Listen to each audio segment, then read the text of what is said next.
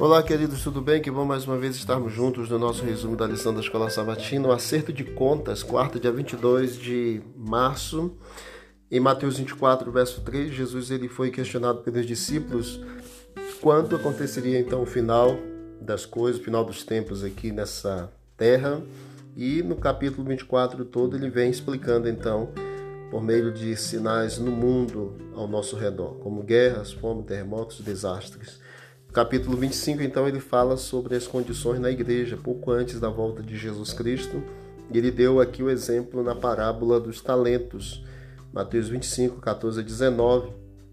Interessante que às vezes pensamos na parábola dos talentos como é, dons, talentos naturais, como cantar, falar, etc. Mas os talentos são, representam meramente a capacidade de pregar e instruir pela palavra de Deus. A parábola ela aplica-se aos recursos temporais que Deus confiou a todos nós.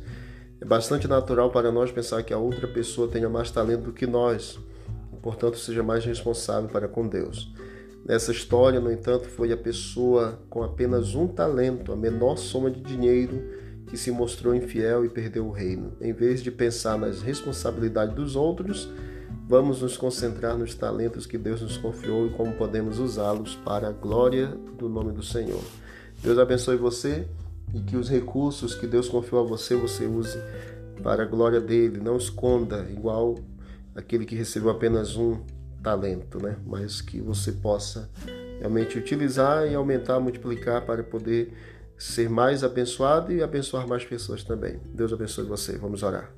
Querido Deus, obrigado por esse dia, pelas bênçãos, pelo estudo. Continue conosco, nos dê, ó Deus, aquilo que precisamos e nos ajude a cada dia. Em nome de Jesus, amém. Deus abençoe a todos e vamos que vamos para o alto e avante.